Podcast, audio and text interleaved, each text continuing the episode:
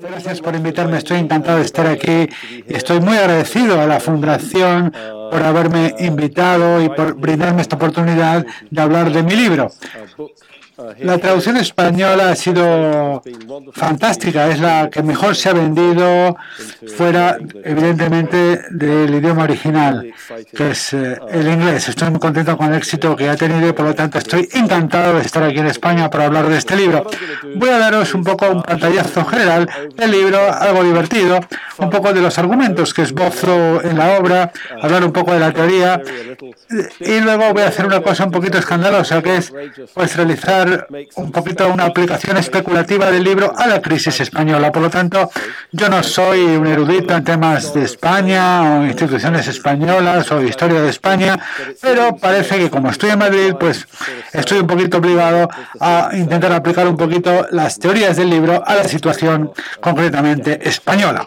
Entonces, eh, voy a comenzar sin más dilación. ¿Por qué fracasan los países? Bueno, el libro tiene que ver con lo que hace que algunos países tengan éxito económico y otros países no tengan éxito económico. A un cierto nivel la respuesta a esta pregunta es muy conocida. Desde eh, los trabajos de Robert Solo, un economista del MIT que ganó el premio Nobel en los años 50 del siglo pasado, realizó un estudio sobre el desarrollo económico en Estados Unidos.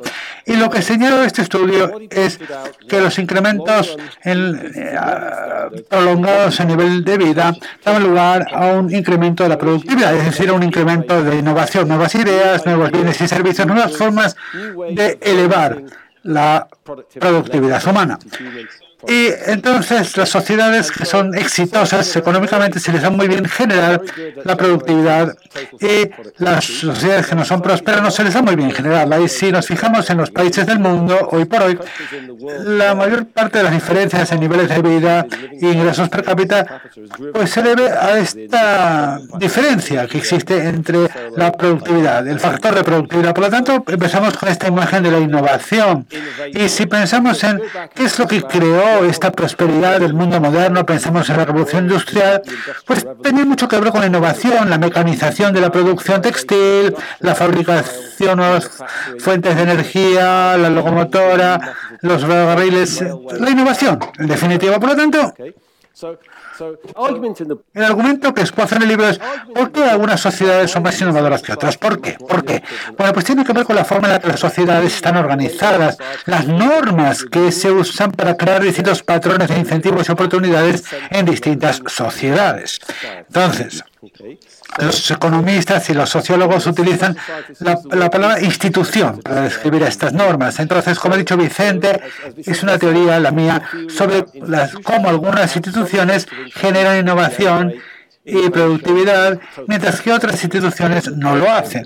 Entonces, para daros una idea de un poco lo que es la teoría, pues quiero comenzar con un ejemplo muy concreto, una comparación muy concreta, las comparaciones entre los dos hombres más ricos del mundo. Bill Gates y Carlos Slim. Son hombres muy ricos, muy talentosos, gente con mucha energía, pero ¿cómo han ganado el dinero? Pues la forma en la que lo han ganado nos dice mucho sobre cómo va la prosperidad en el mundo. ¿Cómo ganó el dinero Bill Gates? Pues, pues es un innovador. Eh, volvemos a solo. Cuando estudiaba en Harvard, empezó, pues, fundó una empresa de software, fundó Microsoft, creó una gran innovación en temas de software. Es uno de los sectores más importantes de la economía norteamericana y lo ha sido en los últimos años, la innovación. Carlos Slim, ¿cómo ganó su dinero? Creando monopolios. Según los cálculos de la OCDE, eh, se trata de un cálculo muy conservador, pero entre el año 2005 y 2009, los monopolios de Carlos Slim produjeron el PIB español, el PIB mexicano de forma muy significativa. Por lo tanto, no se trata solamente de quitarle el dinero al mexicano medio y dárselo a Carlos Slim, sino que se ha reducido también el ingreso del Estado mexicano. Esto es lo que ha hecho Slim. Pero Bill Gates hizo lo contrario, es decir, ha creado muchas externalidades en la economía, ha creado mucha más riqueza en para el conjunto de la sociedad que para sí mismo. Entonces, dos formas muy distintas de ganar dinero. La de Bill Gates y la de Carlos Slim, con, con, consecuencias muy distintas para la sociedad. En el caso de Gates, innovación, crear riqueza no solo para sí mismo, sino para los demás, sacar el talento de la gente y colocarlo en la sociedad. Mientras en el caso de Slim es lo contrario, barreras, este, bloquear oportunidades, excluir a la gente, etcétera. Dos situaciones muy diferentes con consecuencias muy distintas. Ahora, podrían pensar ustedes, bueno, muy bien, pero ¿cuál es la hipótesis? ¿No podría ser que Bill Gates era un tío bueno y Carlos, Gates, eh, Carlos Slim un tío malo? Pues no, no es eso. Cuando Bill Gates quería o podía, también intentó crear monopolios. Todo el mundo le gustan los monopolios. A los académicos también nos gustan los monopolios intelectuales y, y Bill Gates también le gustan los monopolios. Aquí lo tenemos. ¿Qué hace aquí? Bueno, pues, pues aparece las autoridades antimonopolio en Washington prometiendo decir solo la verdad y nada más que la verdad. Esta no es una historia de distintas culturas o distintas personalidades, es una historia sobre gente talentosa, energética, que responde al contexto en el que están, responden a las instituciones en las que se encuentran. En Estados Unidos, las instituciones, aunque tienen muchos problemas, y también los podemos mencionar, tienden a pues, empujar a la gente hacia actividades innovadoras, mientras que en México sucede lo contrario. ¿Cómo se gana dinero en México? Bueno, pues creando monopolios, barreras, excluir a la gente, no a través de la innovación. Ahora, esta escena que vemos aquí de Bill Gates eh, frente a las autoridades de, la libre competencia es una historia antigua en Estados Unidos. Si nos remontamos a 100 años antes, tenemos aquí una imagen de un pulpo, pero es un pulpo muy especial. Es el pulpo de Standard Oil. Standard Oil era la, una empresa de Rockefeller, un monopolio de Rockefeller, un cártel, y vemos que el, el, pulpo tiene sus tentáculos que abarcan la Casa Blanca, el Capitolio, etcétera. No solamente crea una gran concentración, sino que intenta capturar el sistema político y hacerse con el sistema político. Y ahí es donde se originó la política de monopolio de Estados Unidos. Standard Oil pues, fue desmembrada justamente por las autoridades antimonopolio del siglo pasado. Entonces, no estamos diciendo que el impulso de crear monopolios no existe en Estados Unidos, sí que existe, pero hay algo que te lo impide, y en este caso son las autoridades de la competencia y la aplicación de las normas antimonopolio. Y esto hubiera sido impensable en México, y no porque, el, el, porque México no tenga autoridades antimonopolio. Tienen leyes antimonopolio, pero las autoridades no las aplican, no se aplican estas normas que defienden la libre competencia. O sea que hay dos capas aquí de la teoría. Por un lado, hay una estructura que llamamos instituciones económicas que crean distintos patrones de incentivos y oportunidades y canalizan la energía de la gente en una dirección o en otra, o sea, hacia la innovación, hacia la creatividad o hacia los monopolios. Y esto tiene consecuencias para las personas, pero también para la sociedad. Pero también quiero decir que hay una capa por detrás de esta otra, porque no es que Bill Gates no quisiera crear un monopolio, claro que sí, lo intentó. Pero en Estados Unidos es más difícil hacerlo que en México. No estoy diciendo que no suceda, ¿eh? pero es más difícil. Entonces esto pues nos dice otra cosa, que detrás de las instituciones económicas hay algo que aplica estas normas, que es el Estado. El Estado aplica las normas. Y ahí es donde viene la política. La teoría tiene que ver cómo son, cómo, cuán importantes son las eh, instituciones económicas pero también queremos explicar la variación entre las instituciones. ¿Por qué México tiene instituciones diferentes a los Estados Unidos? Y la teoría principal que proponemos es una teoría política. Las instituciones, las instituciones económicas de la sociedad son resultado de un proceso político. Y esto depende del sistema político que tenga un país. Y nosotros ponemos en manifiesto dos dimensiones del sistema político. Voy a introducir aquí un poquito de jerga. Una tenemos que pues, pensar un poco en la capacidad que tiene el Estado de impulsar normas. Es muy distinta en Estados Unidos y en México. Y hay otro aspecto del sistema político que tiene que ver con la forma en la que terminó Carlos Slim con este monopolio. Carlos Slim obtuvo el monopolio porque el Estado, sus amigos, sus, sus amigotes del Estado privatizaron un monopolio estatal y lo hicieron privado. Entonces, hay dos elementos que hay que considerar. El, pues el, PRI, eh, que empezó en los años 20 en México y recientemente se ha desmembrado, pues era muy importante. Y eso que permitió que Carlos Slim tuviese sus monopolios. Y hay otra cosa importante del sistema político, la distribución del poder y la naturaleza de la rendición de cuentas dentro de la sociedad. Y esto lo intentamos resumir diciendo, y vamos a introducir una terminología. ¿Qué diferencia entre Estados Unidos y México? Bueno, pues eh, vamos a decir Vamos a poner unas etiquetas. ¿Qué hay en las instituciones económicas de Estados Unidos que tengan efectos deseables? Bueno, porque son inclusivas. Mientras que en México hay otras instituciones económicas que son extractivas. Esta dicotomía entre lo inclusivo y lo extractivo es muy importante, aunque claro, hay áreas grises y lo podemos mencionar luego, pero en 40 minutos tengo que ser muy reduccionista y transmitir las ideas básicas y luego sí que podemos abrir alguna pregunta. Los académicos les interesan los matices, por lo tanto, si quieren matices los podemos mencionar luego, pero de momento vamos a mantener la discusión lo más sencilla posible para acabar en 40 minutos. Las instituciones económicas inclusivas se relacionan con el cambio tecnológico, la prosperidad, mientras que las instituciones extractivas no lo, no lo están. La palabra inclusiva es muy importante para comprender de dónde viene todo esto. Quiero hablarles de esto que vemos en pantalla. Este es un patrón, una patente de Thomas Edison para la lamparilla eléctrica. Cuando Thomas Edison inventó la lamparilla eléctrica, pues sacó una patente. La patente, el sistema de patentes fue diseñado para proteger la propiedad intelectual, para estimular la innovación. El sistema de patentes es muy interesante. Y especialmente si te fijas en quién sacaba patentes en, en el siglo XIX en Estados Unidos. Este es un estudio realizado por Ken Sakelov. Lo que mostró este científico fue que la gente que sacaba patentes como Edison, pues venía de todos los estratos sociales, gente pobre, agricultores, profesionales.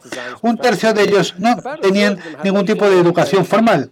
Edison, eh, pues su padre le había educado en casa. Por lo tanto, no era un tío de élite, no estaba muy bien educado, pero era una persona muy creativa y muy enérgica.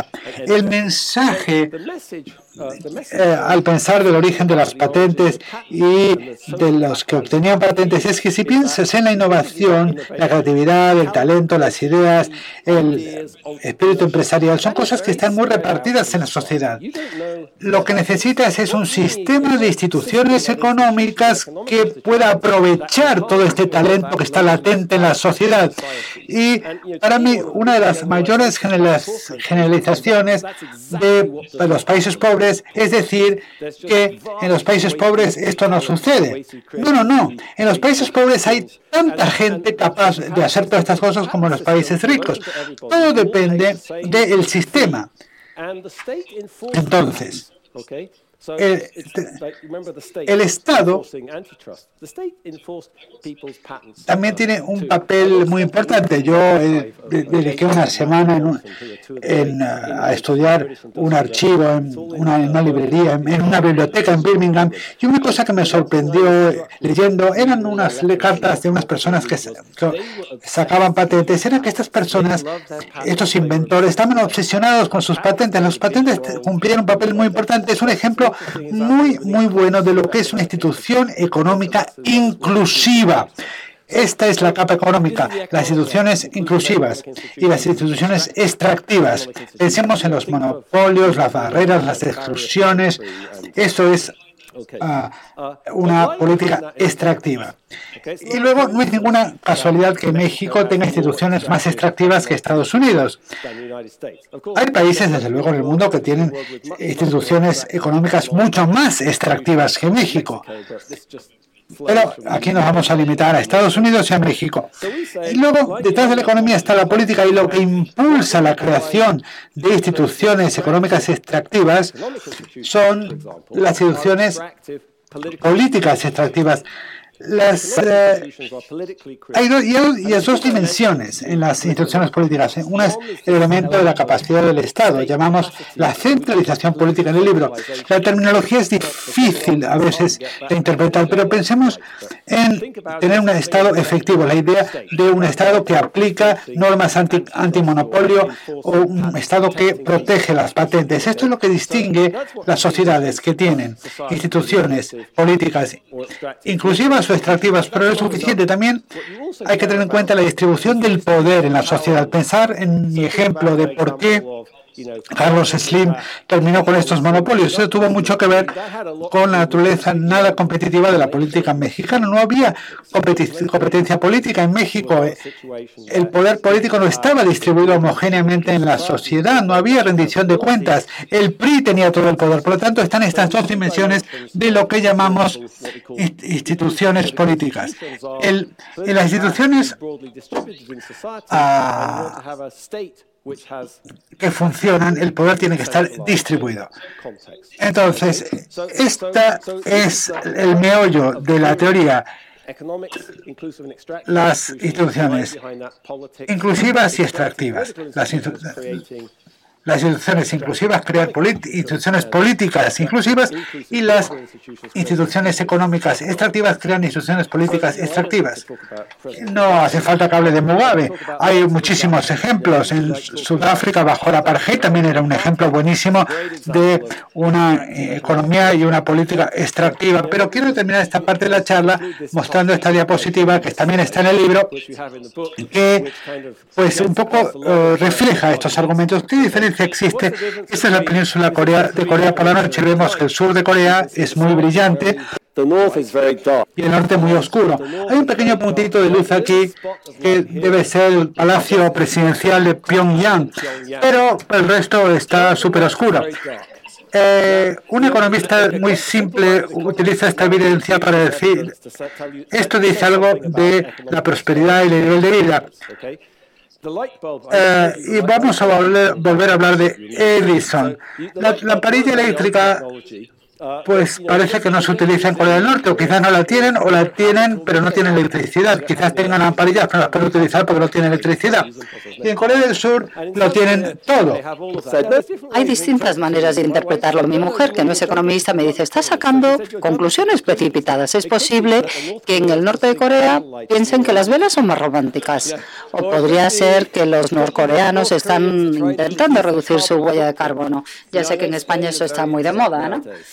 Y la verdad es que Corea tiene, Corea del Norte tiene baja huella de carbono y es posible que estén haciendo cosas para evitar el cambio económico.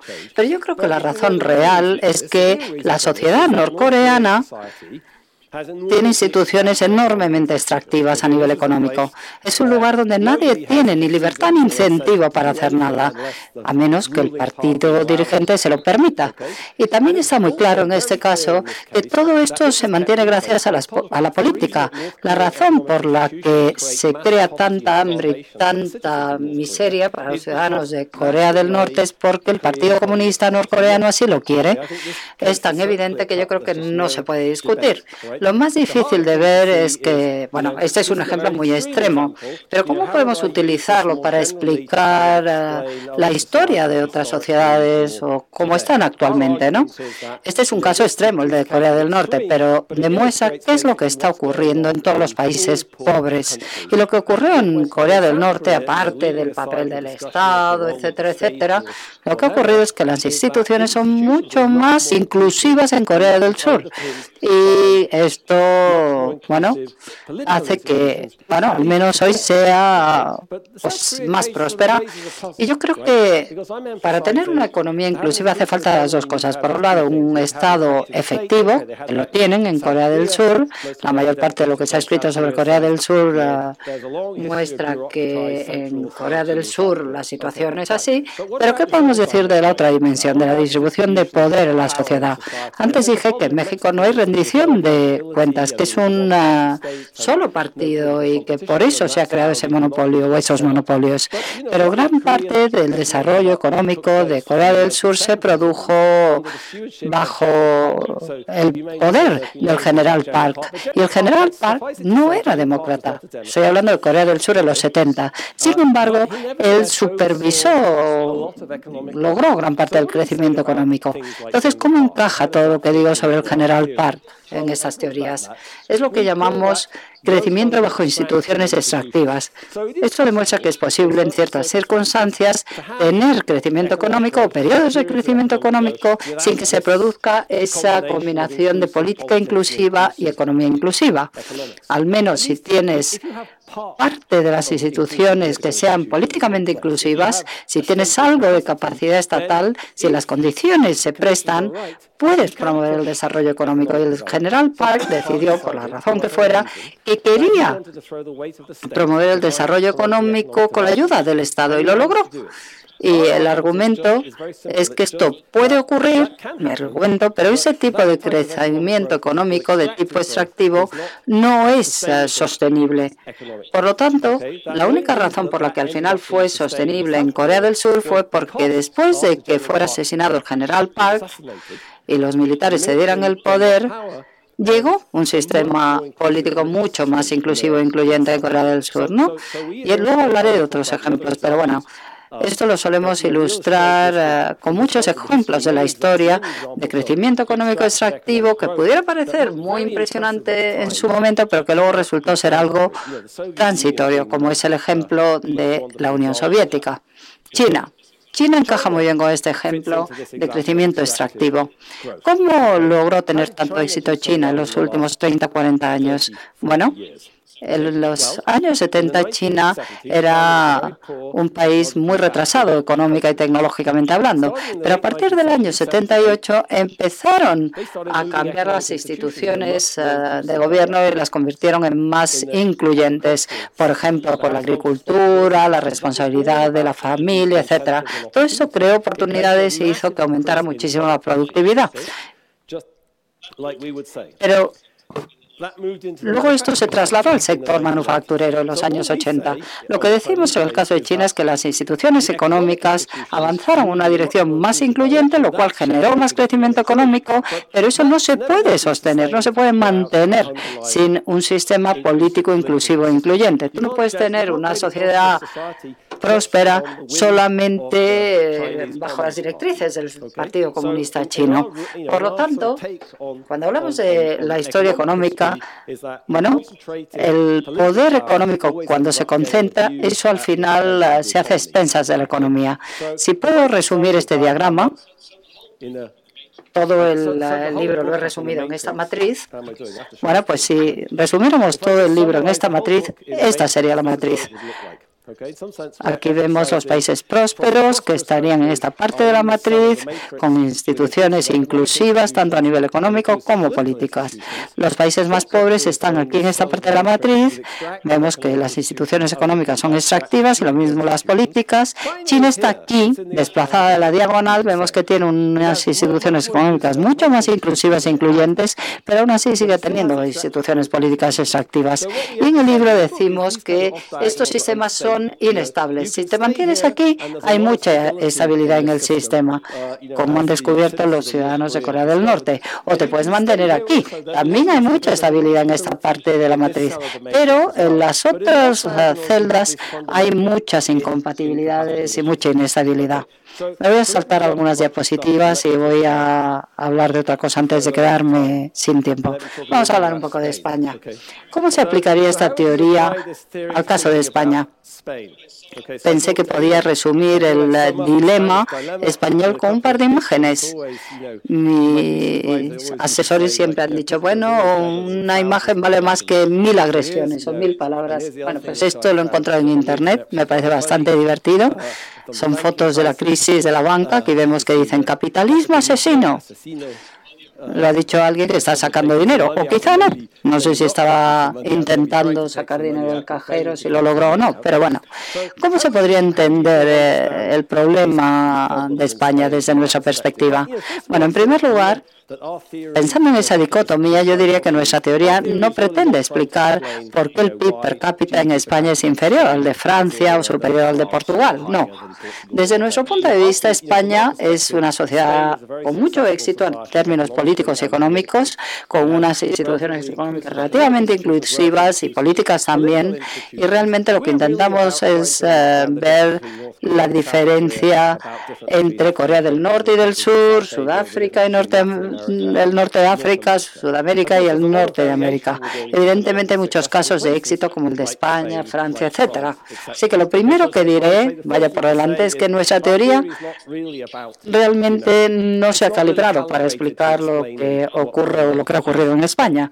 Sin embargo, puedo decir que también está claro, y podríamos hablar de la historia de España y de lo que quieran, ah, de la historia económica de España, como el profesor Prados ha documentado en muchos estudios, bueno, podemos decir que España ha podido aprovechar muchas de estas dinámicas institucionales, creando muchísima prosperidad eh, de la que ha gozado Europa Occidental en los últimos 100 o 200 años. Pero también está claro que ha habido muchos problemas económicos en España en los últimos 7 u 8 años. Un aumento del paro enorme, una caída en el nivel de vida, gente que se ha visto desahuciada de sus casas, un nivel de paro enorme. ¿Qué es lo que está ocurriendo? ¿Podríamos pensarlo desde el punto de vista de nuestra teoría? ¿Qué podríamos hacer si aplicáramos nuestra teoría para explicar lo que ha ocurrido en España?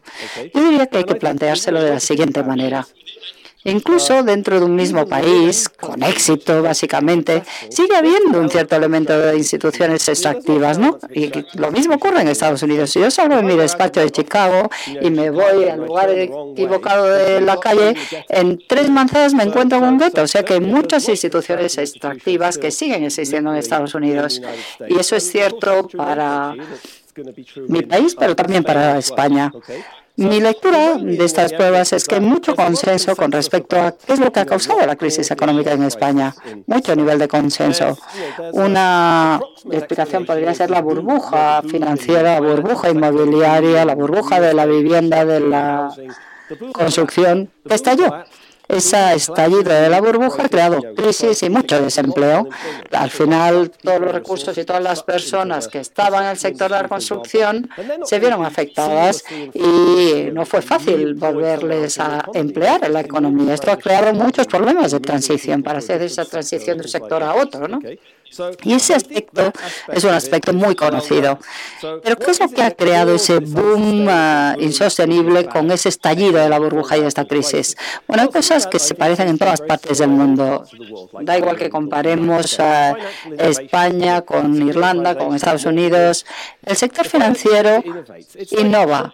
Es como decía Schumpeter, la innovación lleva apareada la inestabilidad y eso forma parte de la historia. La gente crea instrumentos financieros cuyas consecuencias no conocen.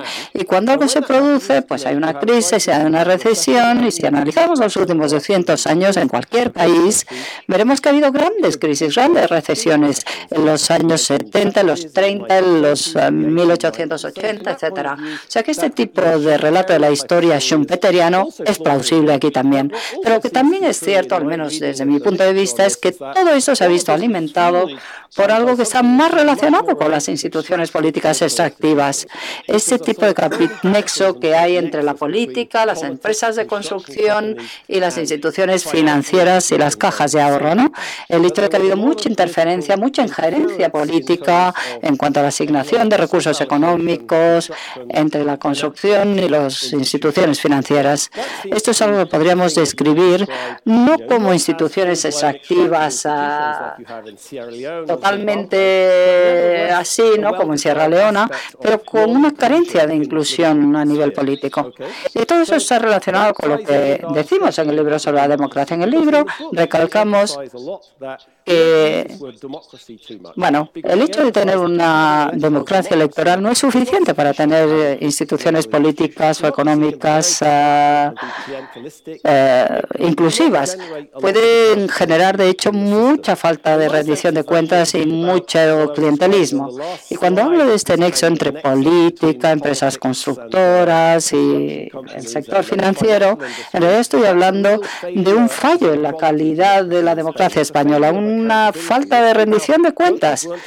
No ha habido suficiente disciplina, no ha habido suficiente transparencia, la gente no sabía qué estaba ocurriendo. Eso es lo que se dice, pero es interesante ver que todos esos escándalos de corrupción no parece que hayan tenido el efecto de afectar al sistema político. Y volviendo a lo que decía antes, cuando hablaba de la innovación, de la bombilla, de Bill Gates, de la productividad, etcétera, etcétera, el profesor Prados me dijo esto. Aquí vemos los cálculos del profesor Prados de la productividad, cómo ha aumentado en España en los últimos 25 años. Y realmente la productividad ha disminuido, no ha aumentado, ¿no? La línea amarilla demuestra, bueno, pues el crecimiento o el decrecimiento de esa productividad. Él dice que la llegada de la democracia en España no afectó en nada la productividad de todos los factores. Entonces, ¿por qué ha ocurrido esto? Bueno, pues parece que de alguna manera esa transición a la democracia no ha creado suficiente rendición de cuentas, no ha creado suficiente inclusión y ha permitido que muchos aspectos extractivos de la economía persistieran y se mantuvieran.